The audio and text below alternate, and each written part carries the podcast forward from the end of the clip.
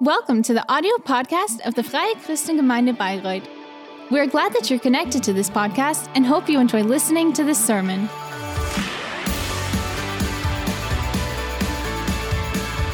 The second part of our sermon series, which is called Living Together. Last Sunday, we talked about what Christian community, that Christian community is, is characterized. And we have learned and that we only through Christ and in Christ we have the life that God has meant for us. So we can't we can't really do it in another way without um, encountering each other in Christ. If we try, try just by ourselves, we fail and we come to our borders, and there where people come together, then so sooner or later you will be frustrated and injured and disappointed, and you think, hmm, how does it work at church and how does it even work? But in Christ, we, are, we can experience that there where, where you feel great disappointment, there is real forgiveness.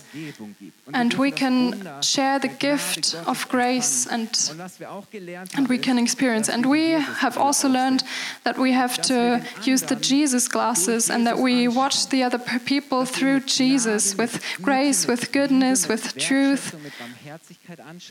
And that we also recognize how worthy and how valuable this person is, and that Jesus has been has offered has um, sacrificed himself for us. And then we are full of thankfulness. And this takes out pressure and it brings joy and freedom. And this is how we want to walk through our life. We are on a way and jesus wants to help us with that.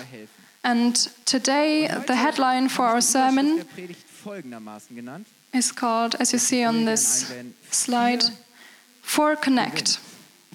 For Connect. Do you know the game? Who loves this game? For Connect is the headline. And today we talk about four ways how we can search one another. In our church, we often and, and very quickly talk about that we serve together, that we serve the world, that we serve other people, especially the ones who don't know God yet, so that they can come home, that they can be part of the church in the future. And this is correct. This is absolutely important. This is our mission.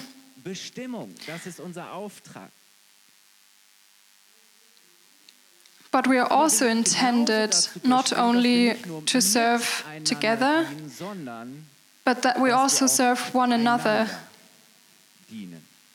And sometimes it can happen that we do so much together and with one another, serve with one another, that we forget that our mission is also to serve one another. That we pay attention to one another and that we care for one another. In Galatians 6 9 to 10. And let us not grow weary of doing good. For in due season we will reap if we do not give up.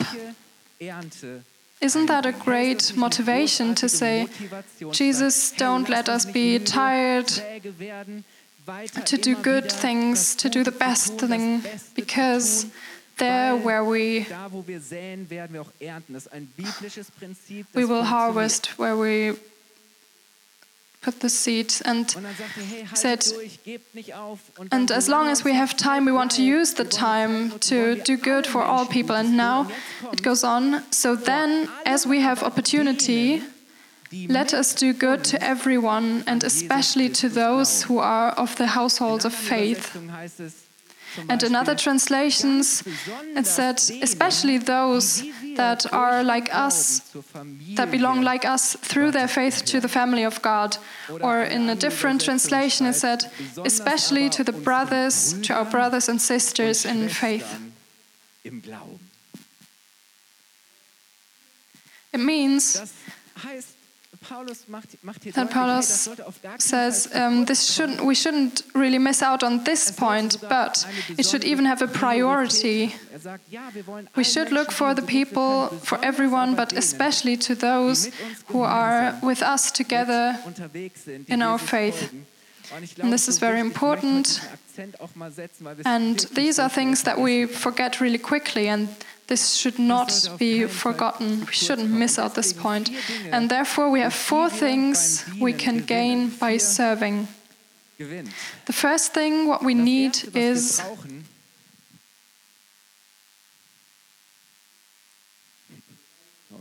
our open ears.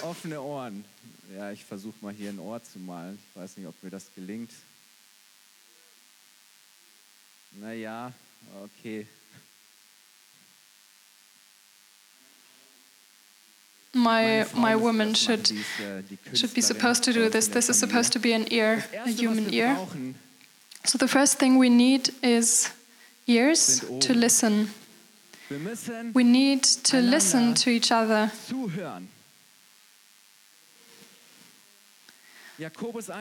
In James 1, verse 19, Know this, my beloved brothers, let every person be quick to hear, slow to speak, slow to anger, slow to speak, slow to anger. A short question, honestly. In which things are we often too quickly? And where do we need more time for? And we're lame. You're supposed to be ready to listen to one another. And I think this is one of the most needed, most important, and most healing things in our time to listen to one another, to really listen to one another. Why do people scream for attention?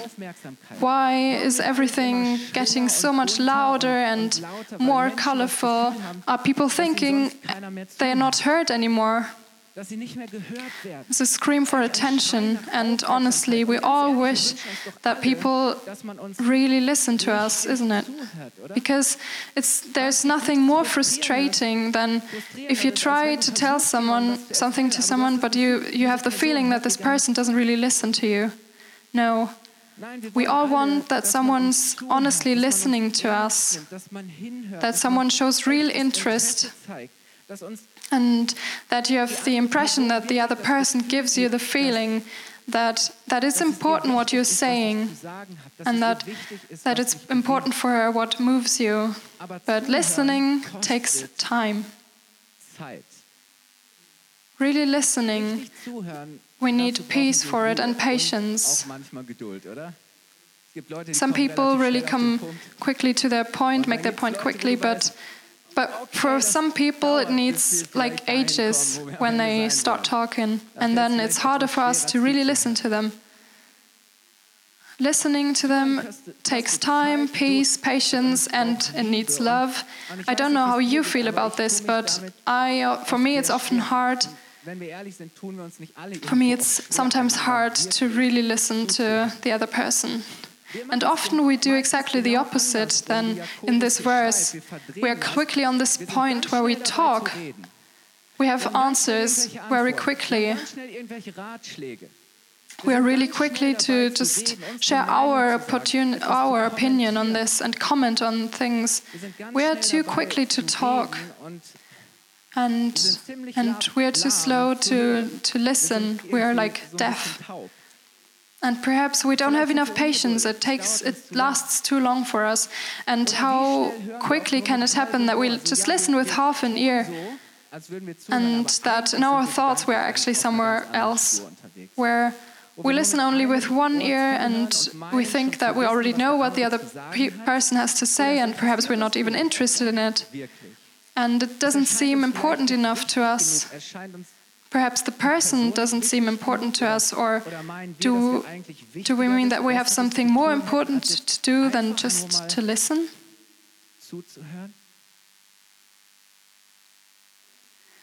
I think we all feel something, we all share this opinion and how much can we serve one another just by listening to each other, by listening to each other seriously. I want to ask you are you a good listener? Are you a good listener? Who, who should you or who can you open your ear to? Because the pers person has something important to say, or because this person needs it, that someone really listens to him or her and not come with, with, some, with some answers or some comments just straight away. Or who can you serve by listening? And, and when you've listened and, and perhaps then you understood that when you listened and understood, then afterwards perhaps you can really say something helpful. Because if you don't really listen, you can't really understand. And if you didn't really understood, then you can't really say something helpful, right? How often do we have talks, perhaps uh, small talk, and perhaps, and, and the question afterwards, has it really helped the person?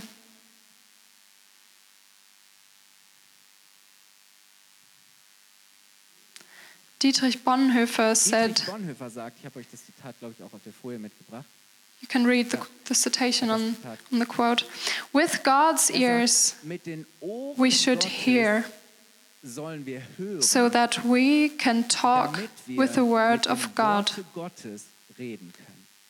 That's great, isn't it? Das ist gut, oder? With the God's with God's ears, we're supposed to hear, so that we can talk with the word of God. How often, especially in religious uh, rounds between religions people, we know that you have to say certain things, and but are we really ready to listen with the, the with the God's ears and to understand with our heart, and then to to speak through God's word, just to speak God's wisdom and give God's inspiration in this situation, and and also to share words of encouragement that come from God's word. And, and when you say, yes, this has really made a difference, but perhaps it will take an hour. Perhaps it will not only need one talk, but more.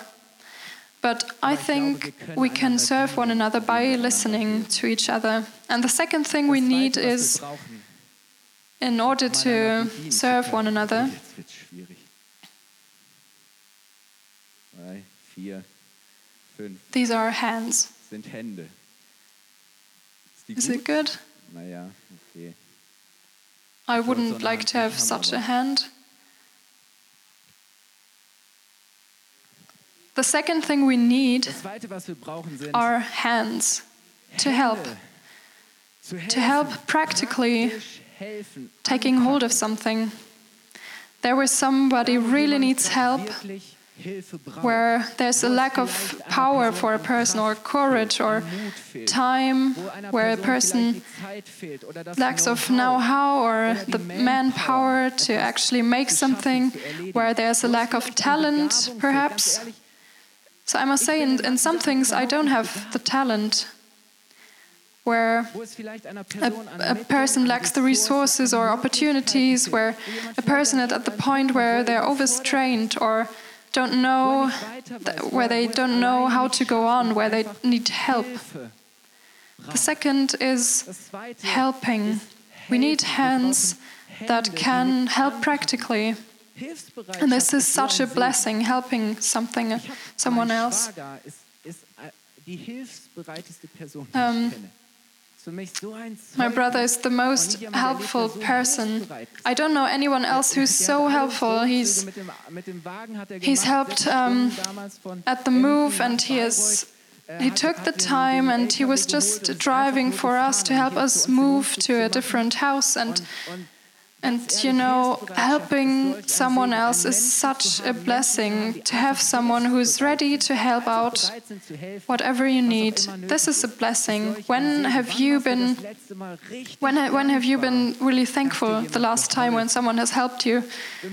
We have to accept help because sometimes people ask us if we need help, but we say, No, I can do this alone. Perhaps we're too proud. Or if you say, "Oh, I actually don't know anybody who helps me. I don't want this person. I don't want that this person has to help me." But when have you been at this point the last time that you've been really thankful that someone helped you? Perhaps on your move, or when someone has looked after your kids, or perhaps when someone has done grocery shopping for you when you said, Wow, this really helps me in this situation right now. Or perhaps when someone has helped me um, studying for your exam, or a person who has rent you a car when you didn't know how to get to, to this place, or Perhaps someone has helped you with your tax declaration, and you say, "Oh God, thank you that there are some people who who can, who have the know-how to do this, and and just that you've been thankful that someone has taken the time to help you and to to help you out in this situation. Perhaps someone has even helped you financially. If you took part in the finance course yesterday, you have probably learned how to how to help someone out financially. But it's such a blessing that to have people around who help you. You can even be the answer to prayer to someone if you're there at the right timing to help. And um, listen now, your help can be a blessing, can be more of a blessing to someone than your prayers. Your help can be more of a blessing to someone than your prayers. Please explain this. Pastor, Mother Therese has said one day helping hands are more holy than praying lips. Helping hands are more holy than praying lips. Think through this with me. Wouldn't it uh, sometimes be more of a blessing to others if, if we don't just say them in their need, okay, I'm going to pray for you, if we don't answer for this, but instead, if we honestly ask them or offer them, hey, can I help you? Very often I know that someone is coming, oh, yes, I'm going to pray for you, but but um, just through saying this, you haven't really helped the person. If, if we really pray for the person, okay, I, I met somebody who said, um, who is carefully with the sentence, because I don't know that any time I say, yes, I'm going to pray for you, that I'm actually going to do this afterwards. But perhaps this person is standing in front of me, yes, it's, it's good that you pray for me, but but this doesn't really help me financially or I don't know, perhaps this person needs someone sitting and really listening to her for two or three hours. This would really help sometimes. We should never be too that we don't let us interrupt by God because I think God crosses through our daily paths, crosses through our paths daily. And, and this is very about practical things, about a glass of water sometimes, just offering someone a, a place to stay, perhaps, sometimes.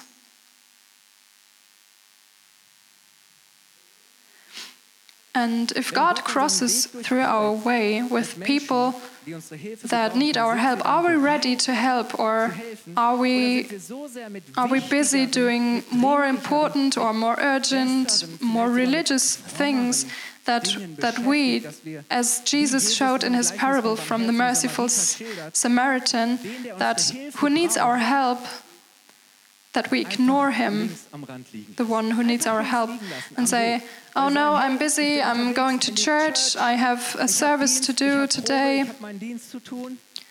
These were the, the, the ministers, and they just walk past him. And the, the merciful Samaritan, he does the, the only right thing to do in this situation because this has been the thing what needs to do, needed to be done. And how often in our lives are we at this point where we just walk past someone who needs our help and that we just leave him at the left side? That we walk past. Let's not walk past each other, but let us learn and, and understand each other to really look and, and feel if this person actually really needs our help. I think this will really make a difference. Yes, I know we can't help everyone and we don't have to, but we can help one. And we can't do everything, but we can do something. And sometimes I know that, that you say, oh, so many people need my help right now, and I am already so busy, I have to do so many things, and I'm stressed. But can we trust people that if we really trust in Him and that, that God will make sure that this will work out in the end? I think this is really important. So that's the next thing we need helping hands. The third important thing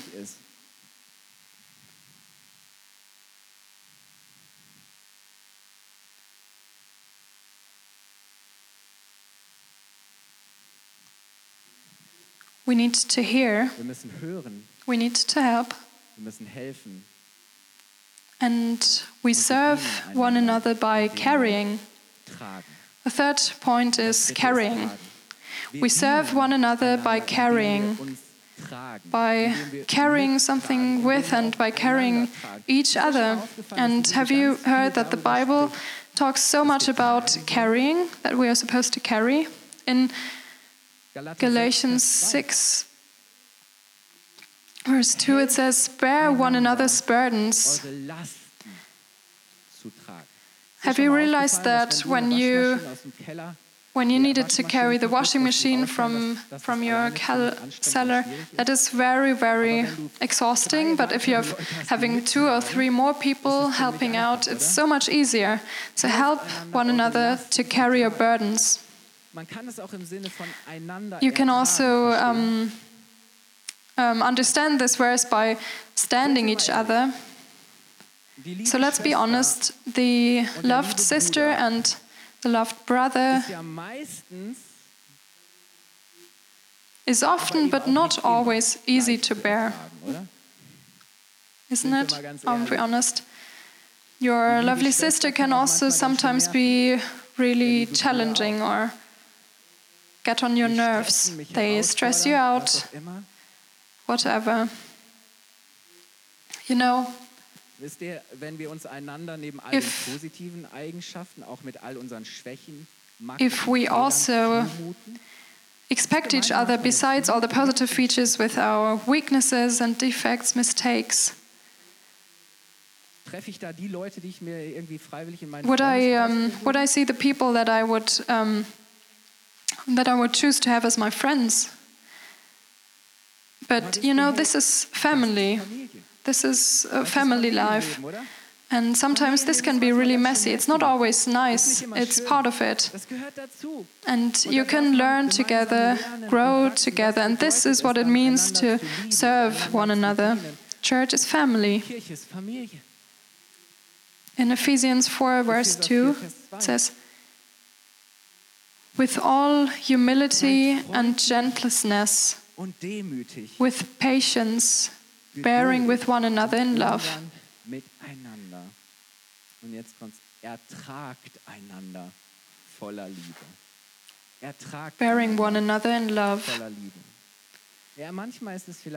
And sometimes perhaps it's a bearing or standing each other, but this carrying is not only standing each other, but also carrying something together, carrying someone, someone else's burden.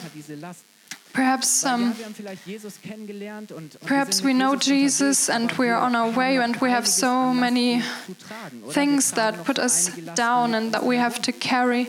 And thank God we can bring them to Jesus, but it's not always easy for us. And Sometimes we have to come to this point when we when we realize, no, I can bring these things to Jesus. I had I don't have to carry them by myself. But often it takes long until we come to this point, and sometimes other people face the same issue, and they carry it with us together, and this is this is okay. And you know, Jesus has been ready to carry our, our problems. So he said, Come to me and and give me our give me our problems. Was this a problem for Jesus to carry our our um,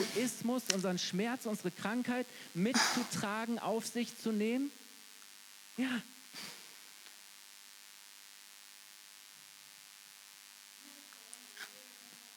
How often have we said, No, I, I don't want to be a burden to someone? Who wants to be a burden for anyone else? Because we are also already a burden for, for someone else, or we, we see they have already problems to carry. I think this is enough for them, and we say, No, I don't want to be another um, a burden for you. How often do we say that?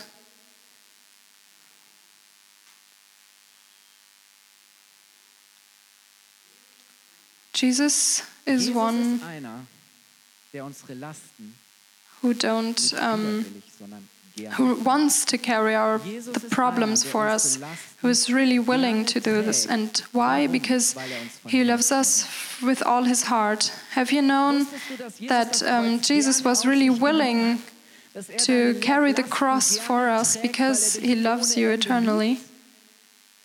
And if we don't if we don't love like Jesus, we won't be able to carry like Jesus. We won't be able to carry one another. And someone has said one time in in um, regarding something that God is something has done for us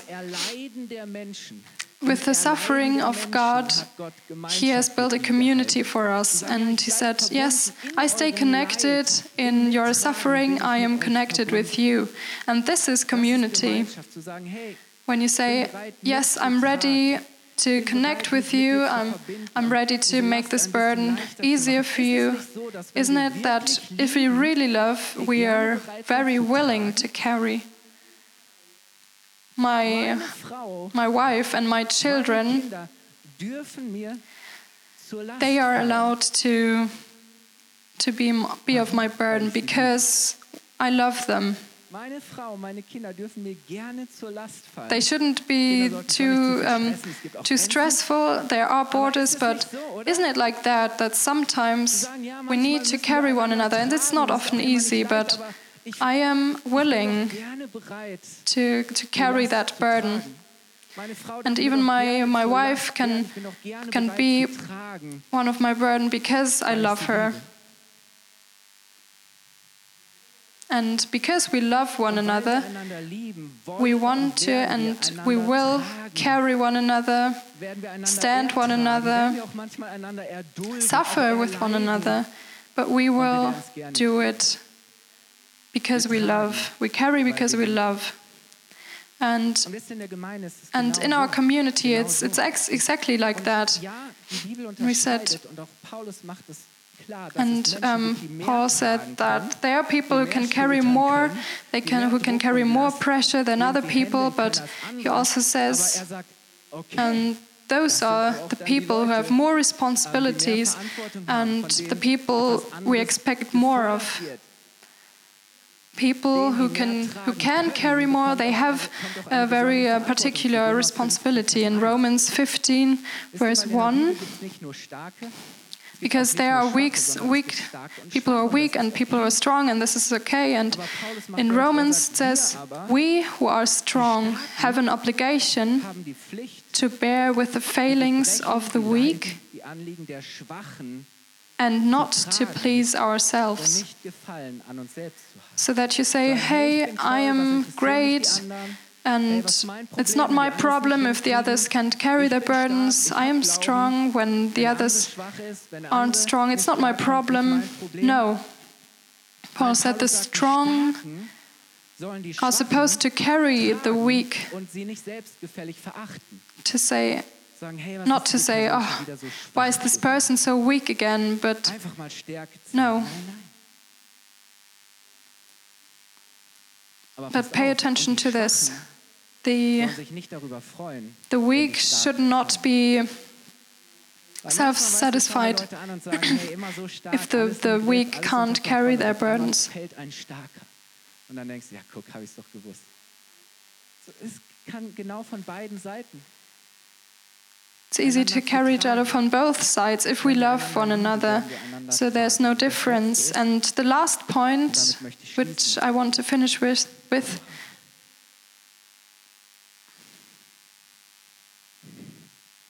This is a woman's mouth. Nicht? Okay, ich ergänze this is hearing, this is helping, das ist helfen, carrying, and this is talking. I don't. I doubt it's a coincidence that talking is the last point. So Principally, we should be slowly in talking, and we shouldn't talk in a bad way about one another. But it would also be wrong not to talk if it's if it's really the point for if if it's really important. And if you realize one person in your team or in your small group is on the wrong path, or is heading for the rocks, then we, I'm sure we don't help her by just by just watching and remaining silent. No, we need the courage to tell the person the truth. Perhaps an uncomfortable, a hard truth, but it's not my truth, it's God, God's truth. And God's truths and motivation is always love because He wants the best for us. Do you know? It might be an uncomfortable and hard truth, but it's something. It's the truth that the person that will prevail the person and bring it back to their course. If if we love somebody, we can and and we should not remain silent. And you know, I think sometimes we we are not just supposed to ask God for His forgiveness because we didn't say something or just because we realize, oh, we, we were supposed to talk, but we haven't done. No, we should talk because the other person actually means something to us. And sometimes I think, oh, who am I to, to tell the other person someone? Am I, do I have the right to speak to the other person, tell them? And I said, no, I'm, I'm not at this point like this person, and who am I to talk to this person? But I tell you something, you even have the duty to do, to talk to her. And because the Bible doesn't make a difference, the Bible, because we are all supposed to testify the truth, that we encourage each other to admonish, but also to warn one another and to ask. And I can't only ask you not to, to make the right decision, I can't only ask you to trust in God. And just like that, we are also supposed to, to encourage one another, to help each other in strong times. So, in, in love, we have to train this and humility, especially in our community. We sometimes think, oh no, this is not kind and this is uncomfortable. Yes, this is right.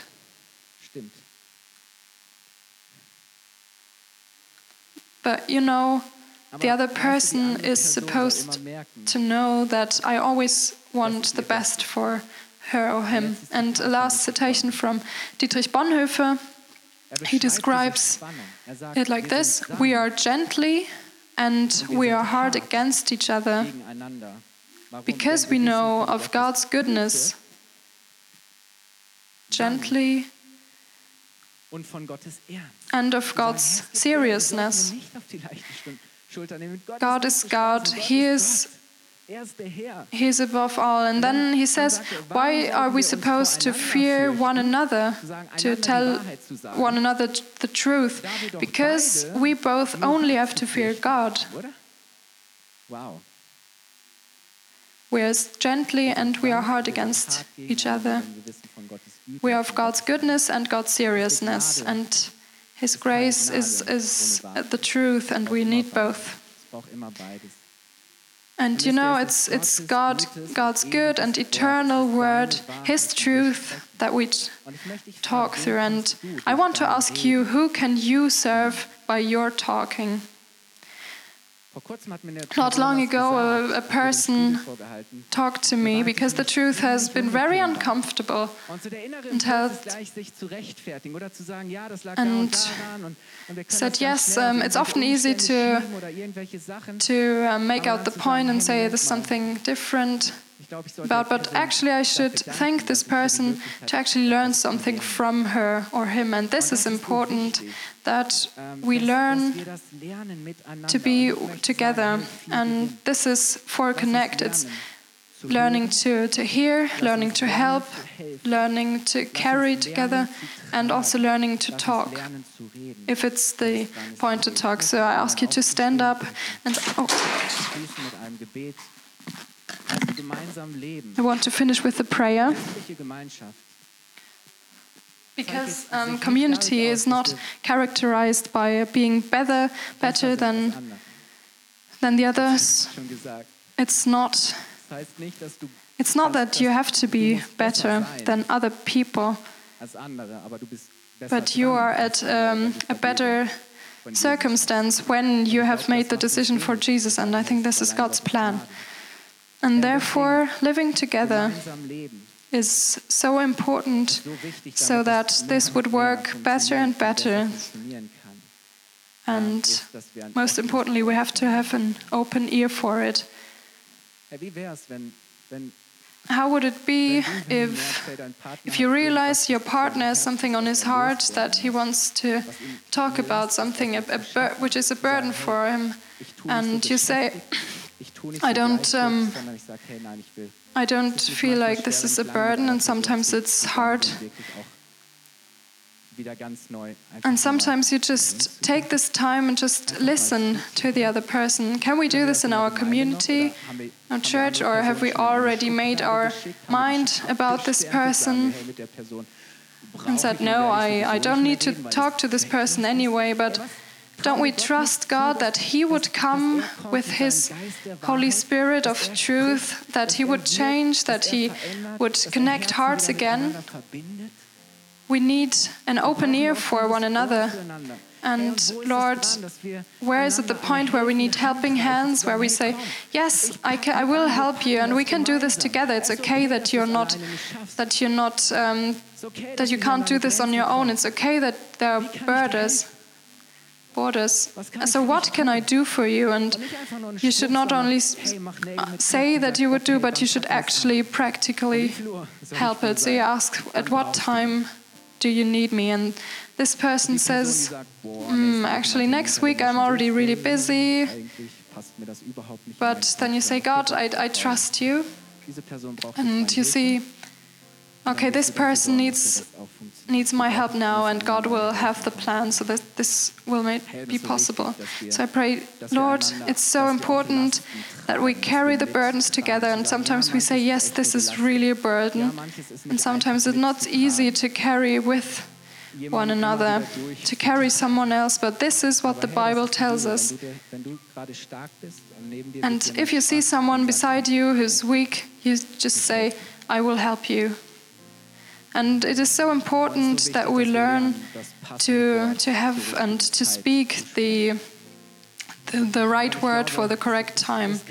And I think this is not a coincidence. I should I think we should talk less and we should start to cultivate these things in our community. We should start doing these things because I think our words actually have a different power because what we say what we say is um, part of what we do. We, we should not only talk all the time, we should also act and live. We are on our way with God together. And imagine if God, if Jesus had said, No, no, this is um, busy enough for me and I don't want to do this, but Jesus was ready to carry our burdens because he loved us. He loves us. And this is so good that we can live in such a community and, and we close our eyes now and pray. You know, when we're here today, we have to understand that all that we see here, God has done through Jesus for us, that He has heard Jesus Jesus' cry on the cross, where he said, Jesus, uh, God, why have you left me? And God has heard your crying, and God has given you his hand through Jesus on the cross, and he has. Um, he will bring you out from darkness, and Jesus has been ready to carry your your your sin and and all bad things in your life, Jesus bring, bring them out in the light, and He has spoken truth. It's the truth, the, the way, and the light. And if you're here today or watching us in the live stream and you say, Yes, I want to have Jesus, I want to have exactly this in my life, and Jesus is supposed to be the the Lord of my life. I want to live with Him and I want to do what He has, has done as a model. Your, um, um, please um, lift up your hand if you make the decision for us, if you accept what He has done for you in your life. Even if you're at home, I want to pray for you. Lord, I thank you that what what have you done for us for all the things you've done for us that you has seen us and that you I thank you for all, for everyone who has raised their hand. And I want to pray for them that that they are your children now that they will start a new life and um, to go through their lives with you together with everyone else who's part of your family. I thank you for it. Amen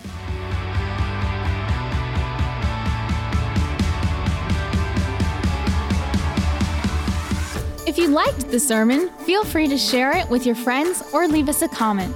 We would be glad to personally get to know you, and you're warmly invited to visit any of our Sunday services. You can find more information on our website at www.fcg-bayreuth.de. There, you can also write us a personal message if you would want to know more about a Christian life with Jesus or have any other questions about the Christian faith. Till next time, goodbye!